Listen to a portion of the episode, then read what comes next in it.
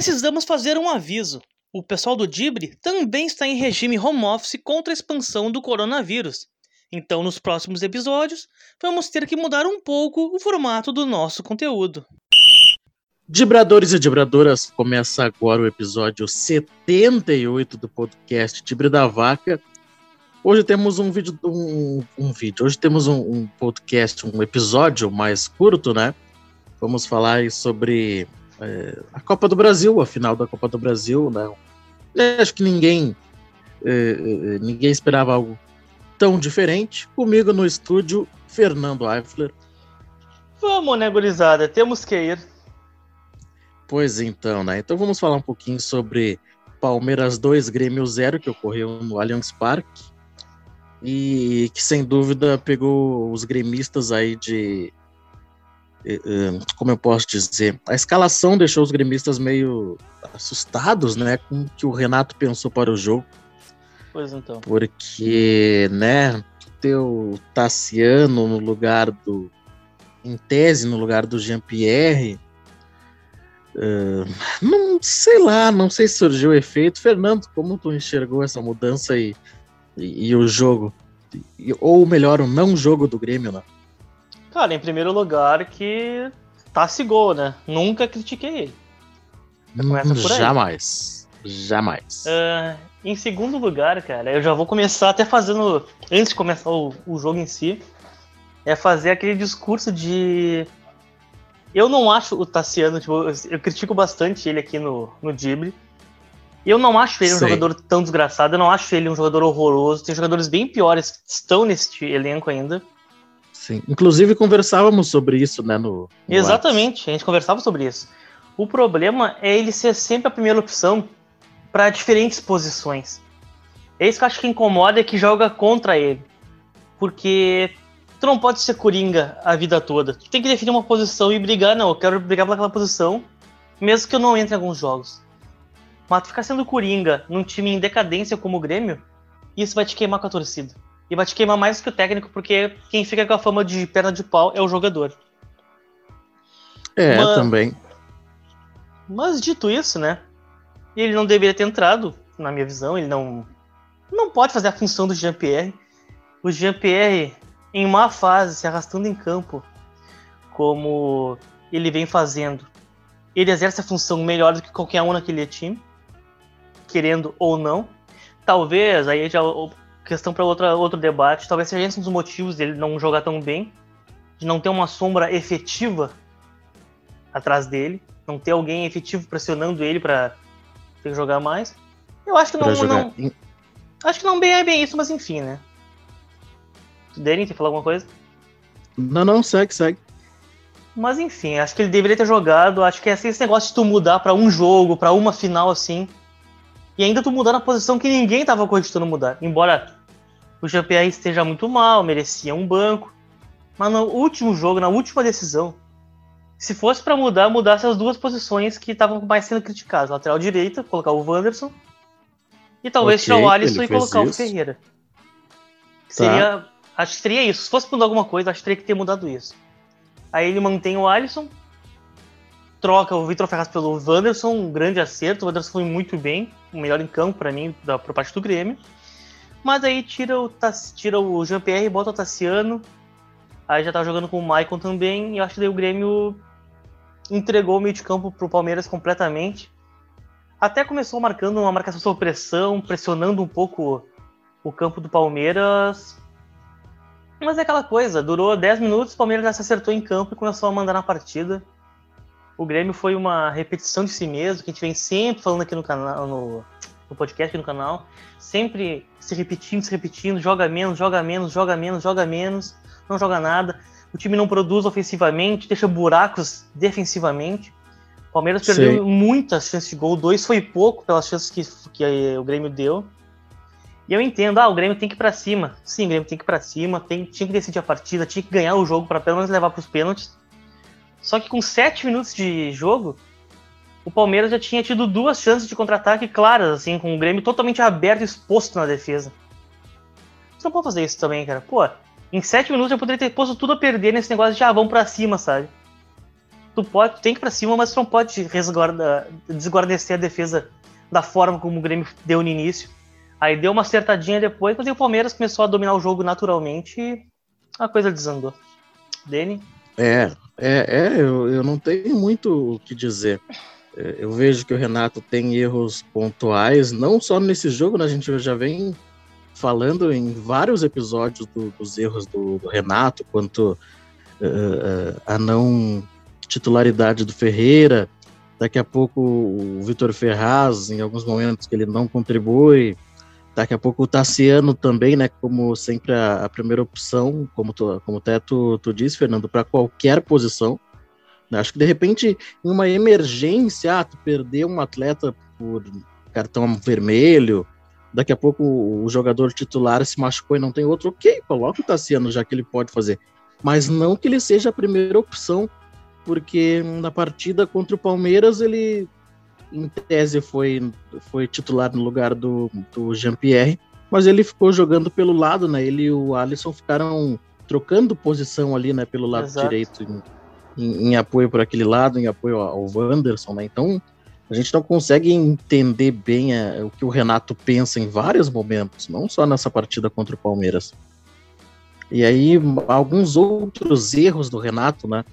Ele no momento decisivo ele trocou o goleiro, né? Sendo que o Paulo Vitor já tinha eh, suas falhas defensivas em 2019, né? Principalmente contra o Flamengo ali. Exatamente. É, então, sei lá, será que o Vanderlei foi tão mal assim nos, nos treinos que o Paulo Vitor passou ele de posição? Eu sei que também que tem a, a, pecha, né, do Paulo Vitor não pegar, Paulo Vitor não, desculpa, do Vandeco não pegar pênaltis, né? Ele, na real ele fica bem longe dos pênaltis. Mas sei lá, era, era o goleiro que vinha jogando, né? Daí para as duas últimas partidas, troca. Na final, né? Pois é, na final, né? E aí, da questão na zaga ali, o companheiro do Kahneman, uma hora se debatia que seria o Rodrigues, no fim foi o, o Paulo o Miranda.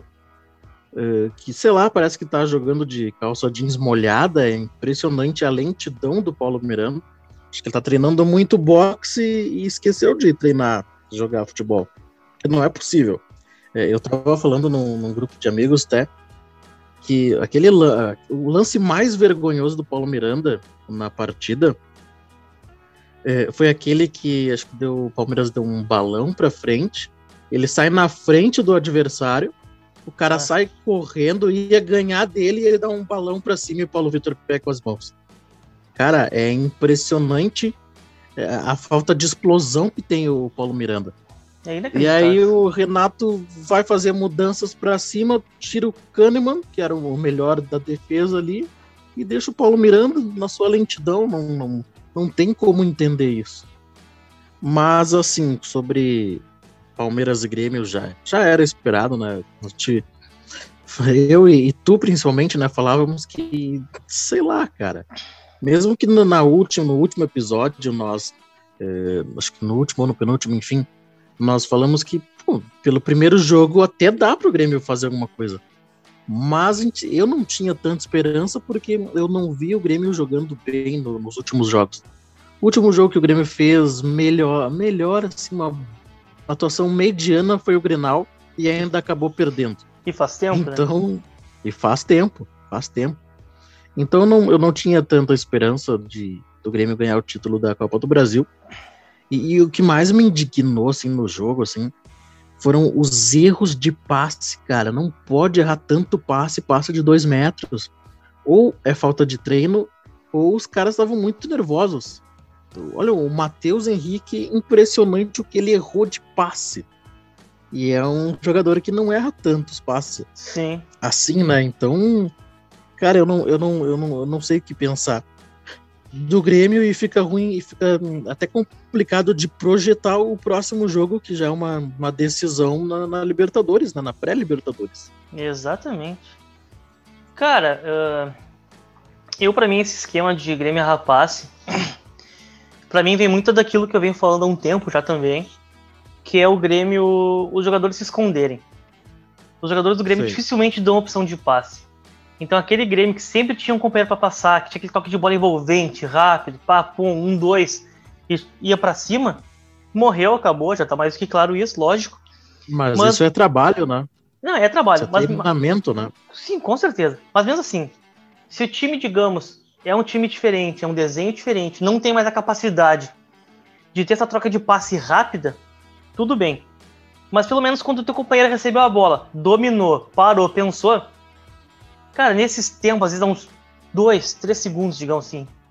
Dá tempo de pelo menos um ou dois jogadores saírem da marcação e, ó, eu tô aqui, ó, passa. Só que tu não vê, Sim. cara. Tu vê às vezes, por exemplo, no jogo de ontem o Wanderson recebia a bola na direita, dominava, olhava. Tassiano marcado, Alisson marcado, Michael marcado. O Michael, que às vezes tentava escapar da marcação para chamar a responsabilidade. Só que os jogadores do Grêmio se escondem, o Grêmio nunca foge da marcação, o time é muito lento, é muito acomodado em campo. E aí acaba gerando os erros de passe. O Grêmio tá sempre com uma margem muito pequena para os adversários. E aí acaba que também o Grêmio, aquele negócio que principalmente o meu pai, né, vive reclamando, meu pai fica puto da vida, que o Grêmio pega a bola, tá indo pro ataque, para a bola no meio de campo, recua pro lateral, recua pro zagueiro, recua pro goleiro. Aí o goleiro, o Matheus Henrique é rei de fazer isso. Rei, total, né? É o, é o pai de fazer isso, né? Aí dá um balão pra frente, bola pro adversário, que o Grêmio não ganha uma dividida de cabeça, né? Em balão de goleiro. E aí é sempre, é sempre assim, é. O Grêmio não se desmarca na frente e acaba jogando, ficando sempre fazendo jogo na intermediária defensiva. Que é extremamente, improduti extremamente improdutivo. E aí vem tudo aquilo que você falou, cara. Trocar. Eu, eu para mim, o Renato começa a se perder quando muda o goleiro pra final. Eu até não vou também ser hipócrita dizer que não achei que talvez o Vanderlei tivesse que ir pro banco em algum momento, porque ele não estava indo bem, ele estava realmente falhando. Mas a gente já conhece o Paulo Vitor. E tu não pode fazer uma mudança dessas na final, cara. Pô, teve todo o tempo, tu só se ligou que tinha que mudar de goleiro na final do, de campeonato, sabe? Por que, que não testou Sim. antes? Por que, que não mudou antes para fazer uns testes? Não é uma mudança que se faz na final, acho que é jogar contra o próprio elenco pô, o cara me sacou na final, sabe? Tipo, eu joguei tudo até aqui, agora na final eu vou ser sacado. Acho que tu perde a confiança do jogador, não importa se o jogador é ruim ou não, mas tu joga contra ti mesmo, contra o próprio clube, contra o elenco. Eu acho um erro grotesco. O mesmo vale para a mudança do Jean-Pierre, tirar o Jean-Pierre, eu sei que ele tá realmente mal, eu também achava que ele merecia um banco. Só que tu mudar num jogo de uma final para um jogador que notoriamente não ia resolver o problema, sabe? Não era por ali que o Grêmio ia resolver o problema. O Tassiano não ser o cara que ia decidir o título pra nós. Todo mundo sabia disso, tava na cara que isso ia acontecer. Mas enfim, né? Aí a mudança que talvez tivesse que ser feita, uma ele fez, a outra ele não fez, que era botar o Ferreira, né? Ou pelo menos colocar o Ferreira no intervalo, que já tava ruim o jogo. E aí, cara, a gente não sabe o que falar, sabe? O Renato parece que tá muito perdido. Ainda renovou o contrato, contratinho renovado do Renato.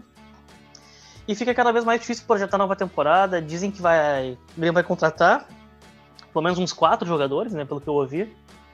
Só que daquela. Olha. Contratar... Só que daquela. Vai, vai... O Grêmio. Só um pouquinho. Vai, vai, contratar, vai contratar o quê? Vai contratar. É que nem aquela aí também, não criticando, mas vai contratar novos Vitor Serraz, novos Turins, novos Pinares para serem queimados pelo Renato? Ou vai contratar alguém que chegue e fale? Pois então, né? Essa que é a, a grande questão aí, para contratar uns caras que vão fazer a diferença, que vão chegar e resolver, o Grêmio vai ter que abrir a mão. O Romildo vai ter que abrir a mão em algum momento. O Economil. A gente. Pois é, aí a gente lembra que tá, o Grêmio fez alguns investimentos, como o Marinho, eh, Tardelli, Thiago Neves, que não deram certo. O Grêmio abriu a mão em algum determinado momento. Mas foi, nos jogadores que daqui a pouco o Grêmio sabia que não, não ia render, mas o Grêmio foi lá e fez, bancou muito porque eram pedidos do, do Renato, né? Exato. Daqui a pouco o Grêmio tem que voltar a dar uma analisada lá no, no centro de desempenho, né? O software alemão. Pois é, e, e buscar jogadores que vão resolver realmente o problema, né?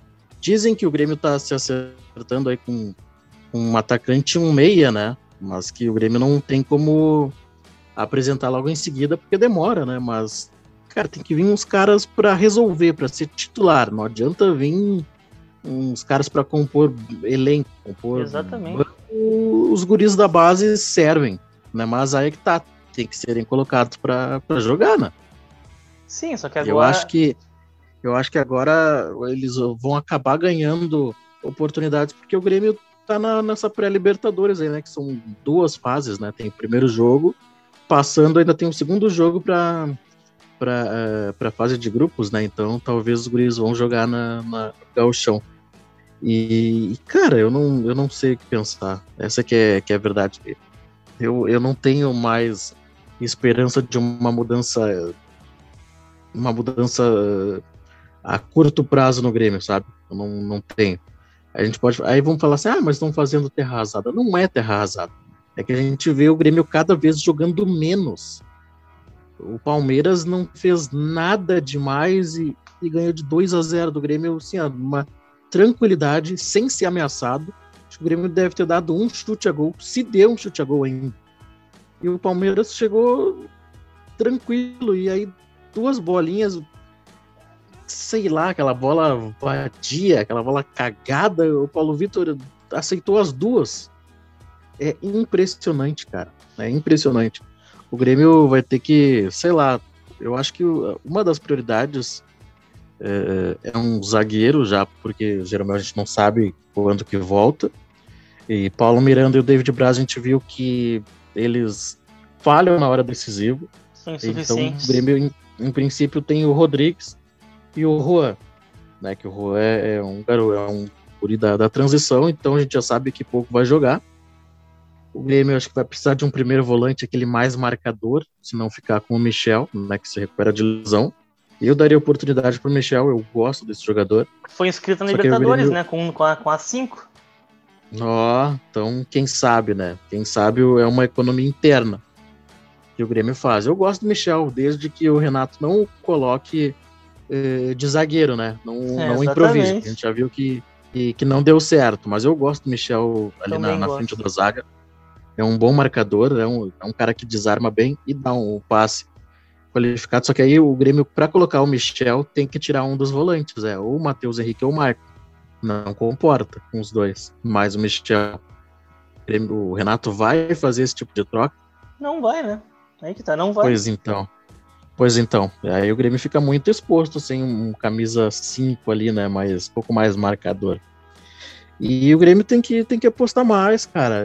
Eu gostei que o Renato colocou o Wanderson. Acho que o Ferraz não, não tem mais condição de jogar no Grêmio. Mas tá ali, né? Tem um salário muito alto, então vai ficando. Uh, agora, acho que o Ferreira ficou bem claro por que, que ele não entra, né? Que ele tá ali como reserva do PP. Ficou bem claro porque ele não, não entra. Uh, agora, com o PP indo embora, o Ferreira tende a ser o, titular, né? Embora tenha o Léo Chu sido, sido inscrito também, né? Joga por aquele lado. Sim. Mas estava no, no Ceará, então vai precisar de, de, de mais um tempo aí para se entrosar com, com, com o Grêmio. Vai, vai, vai, vai precisar jogar... perder o condicionamento físico dele primeiro.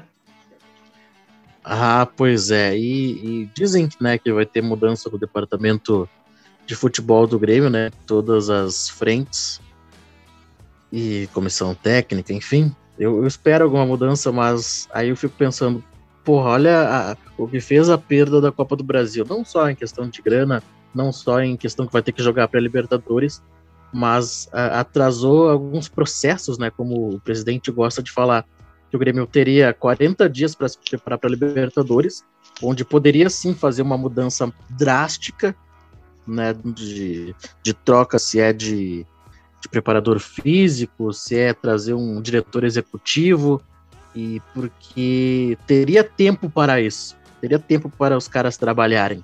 Agora não tem. Próximo jogo já é na quarta-feira.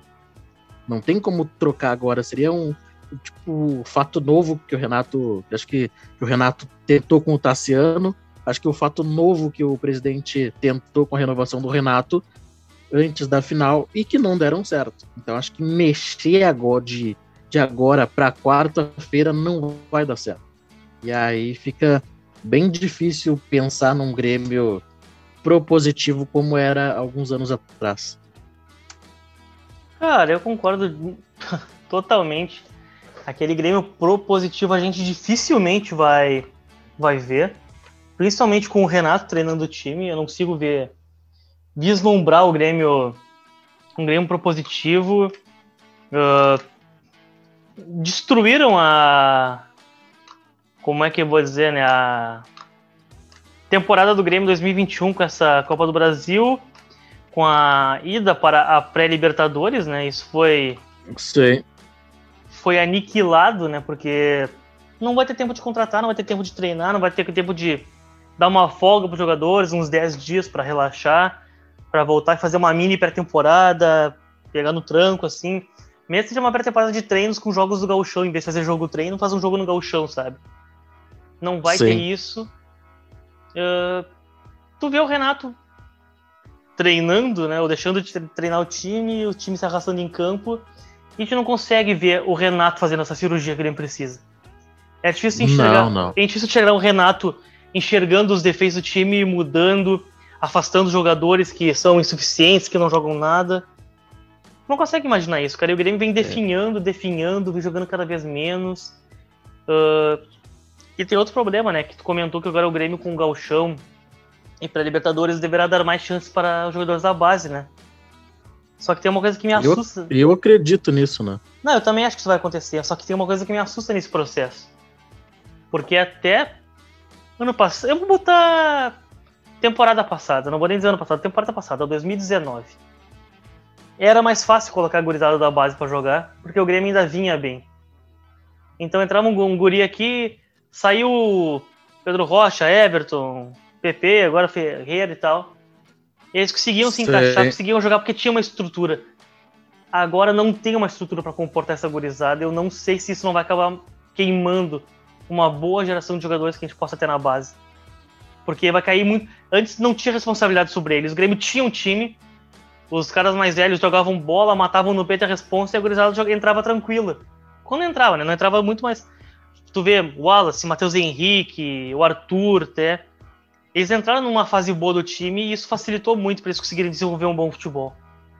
E eu vejo ah, com, muita... com certeza. E eu vejo com muita preocupação essa gurizada que vai entrar agora tendo que resolver, tendo que mudar o panorama tenebroso que o Grêmio está vivendo. Isso pode ter uma responsabilidade grande demais e nem todos vão estar prontos para para uh, conseguir para suprir essa ah, carência. Suprir, exatamente, é, para aceitar isso aí, né? Isso me assusta um é, pouco. É, tem, eu não tinha pensado por esse lado também. Mas, mas acho que não, acho que até no, no gauchão, cara, o Grêmio vai fazer essa mescla de, como fez no, no primeiro jogo, o time reserva e, e os guris da, da, transição, né? Acho que o Grêmio vai fazer isso, então não. É, é impossível. É, acho que é mais difícil se, se queimar no galchão, mas se fosse assim, já em brasileiro, Libertadores, aí. Copa do Brasil, aí sim, aí os guris têm menos chances ainda do que no galchão. O galchão é aquilo lá, o Grêmio.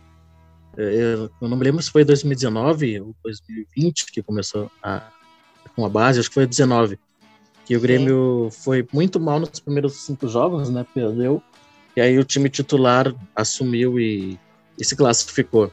Né? Então a, a, responsabilidade no gauchão é menor, é onde pode estar tá, dar aquela, aquele gás para os guris, tá ligado? Eu acho que é isso. E aí ver os guris que se destacarem no gauchão podem ter sim chances no, na equipe é, principal, né? Digamos assim. Eu acho que o gauchão até não queima tanto porque não queimou lá em 2019, acho que foi 2019. Então, eu acho que é isso. A questão é, é chegar no, no, na equipe principal e serem queimados pelo Renato. Eu tenho esse medo também. Até porque tem aquela coisa, né? Agora vai jogar. O Wanderson entrou bem na final. Tem tudo para assumir a titularidade. E eu não duvido que ele não assuma a titularidade. Sabe? Ah, daqui a pouco o, começa para Libertadores já vai voltar o Vitor Ferraz ali, porque é o cara mais experiente, o cara mais velho, blá blá blá. Não duvido, cara, eu... não duvido. Não, agora contra o Ayacucho, né, na, na quarta-feira, eu tenho certeza que o Renato vai colocar o mesmo time que entrou no primeiro jogo da, da final da Copa do Brasil. Aquele time burocrático. Claro, tem que ver uma questão só do Maicon, se ele vai ter perna para jogar na, na quarta-feira já. Mas do contrário, eu acho que vai ser o mesmo time. Claro que agora o Grêmio vai poder contar com. com a gente fala assim, ah, com o Pinares, coisa e tal, mas é o, é o jogador que tem para a posição do Jean-Pierre, né? Embora eu acho que ele deva jogar na posição do Alisson. Acho que é ali onde ele pode se destacar. Mas, enfim, agora começa um, um novo ano, né? Começa do zero, efetivamente, né? 2021. E eu espero que o Grêmio, sei lá, volte a jogar, que o Grêmio tenha uma transição mais rápida, que o Grêmio uh, seja uma equipe um pouco mais propositiva, embora que em muitos momentos o Grêmio tenha a posse da bola, mas é aquela posse produtiva, né, que é entre intermediárias, onde não funciona nada, ou da intermediária do Grêmio ao meio de campo, né, onde a equipe adversária está bem postada e o Grêmio não tem o que fazer. E a gente sabe, né, como uma equipe está bem postada, tu tem que apostar no, nos jogadores uh, que, que, sabem jogar aquele, naquele um contra um, que tem uh, uma jogada de, de posse de bola individual, né, naquele drible, enfim, o Renato não, não aposta muito, né? Essa é a grande questão. Exatamente, cara. É que o Renato, se for ver, ele só aposta muito em furada, assim. O Renato ele acaba apostando normalmente em jogadores mais experientes. Como é que eu vou dizer? Eu vejo o Renato muitas vezes fazendo as escalações dele no mesmo modo que eu vejo a relação do Romildo com ele. Que são tipo, peças que podem servir de escudo, sabe?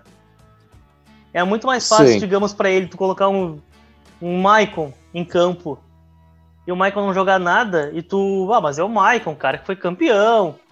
É fácil tu bancar, digamos, o Maicon do que tu botar um Darlan e o Darlan jogar mal e é um gurizão da base, sabe? Que o Renato adora, adora queimar o guri da base. Então acho que ele usa muito também esse discurso, ah, tá jogando mal, mas se perder é o Michael, sabe? Que tá jogando, se ele fazer uma cagada, sabe? O Diego Souza, os caras mais velhos. Eu vejo o Renato usa às vezes muito isso como escudo próprio. Não, não, que, não que funcione muito bem, né? Mas ele. Eu vejo ele usando essa visão. Isso é só também tu ver, por exemplo, no jogo do, do Palmeiras, né? O Maicon, por mais. É, é aquela coisa, mais fundamental ou não que ele seja, que ele é um cara que tocava em passe, o que, blá blá blá mas marca muito mal. O Maicon falhou nos gols do Palmeiras também, com erro de passe. E Sim. a gente discutiu muito a escalação do Tassiano. Sabe? Tudo bem que uma das principais culpas o Tassiano também. No primeiro gol falhou, Paulo Vitor, mas o conjunto de erros é muito maior e o jogo do Palmeiras foi só uma a pá de cal pra temporada, né? Pra encerrar a temporada que se tu pensar bem, cara, ah, vai ser, ah, é discursinho. Mas se o Grêmio por acaso conseguisse uma virada épica lá em São Paulo, fosse campeão, ia esconder muito dos problemas. Imagina uma coletiva do Renato ah. campeão. Imagina uma coletiva de campeão do Renato. É aquilo que eu falo para vocês, confio no meu grupo. Exatamente, que agora não tem mais. O Grêmio sempre teve alguma fuga. E esse ano o Grêmio perdeu todas as fugas. Ou o Grêmio era campeão mesmo. Tá, quando o Grêmio foi campeão não jogava mal. Então vou me vou reformular. É, é. Mas, sabe, o Grêmio, digamos, tinha. Ah, foi campeão, Renato enche a bola, blá. Aí tá jogando mal, vai lá e bate no Inter em Grenal. Viu? Confio no meu grupo. Aí ganha um gauchão. Esse ano agora, tá, ganhamos um gauchão lá, faz um ano já. Uh, perdemos o último Grenal, da forma que foi, mas perdemos, então todas as máscaras caíram, todas as fugas que o Renato tinha para esconder os defeitos caíram por terra. E agora? É. Né? E agora? E agora, e agora é recomeçar, né? Senão não, não, não tem mais nada. Exatamente. Mas sei lá, meu. Mas sei lá, eu acho que era, era isso pra gente encerrar aí de Palmeiras e Grêmio e até dando um, um final aí no nosso episódio 78. É, isso. por aí nosso, nosso último episódio. Nosso último episódio, ainda teremos um resumão junto com o Terra do Futebol, né? Um resumão da, da temporada 2020. Mas em termos de futebol em si, jogos é o nosso último episódio dessa temporada. Faremos, um, pequ... Faremos um pequenino recessinho assim, né? É, a gente vai acompanhar o Grêmio aí na, na Libertadores, Gauchão, Inter no Gauchão. A gente vai acompanhar, acho que pelo é, IGTV, né? Alguma coisa a gente pode produzir. Mas vamos dar um tempinho do, do podcast, umas, uns dias né, de, de férias para a gente pensar uns conteúdos e, e apresentar novos produtos. É isso.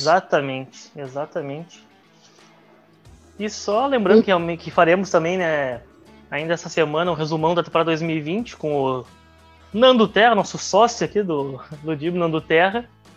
E em breve estaremos aqui com um resumo, mas enfim. Ah, Grêmio, por que faz isso comigo? Por que faz isso conosco?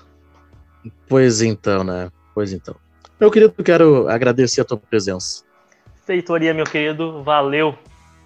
Bom, antes, então, antes de terminar, né, é, o último episódio da, desta primeira temporada, quero pedir para a galera que gosta do nosso conteúdo, né, nos ouvirem, evidentemente, compartilharem o nosso, os nossos podcasts e, e, e, nos seguirem nas redes sociais, arroba da Vaca, né, que nos ajuda muito a crescer.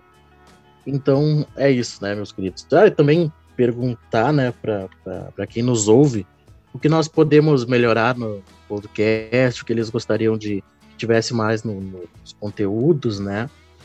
E de repente daqui a pouco eles querem algum, algum vídeo, algo assim também, vamos ver o que eles nos dizem, né? Nos ajudem é, é, é, com sugestões. Então é isso, meu querido, agradeço a tua presença e até mais. Até mais, valeu. Valeu, gurizada, obrigadão pela audiência nesta primeira temporada. Feito.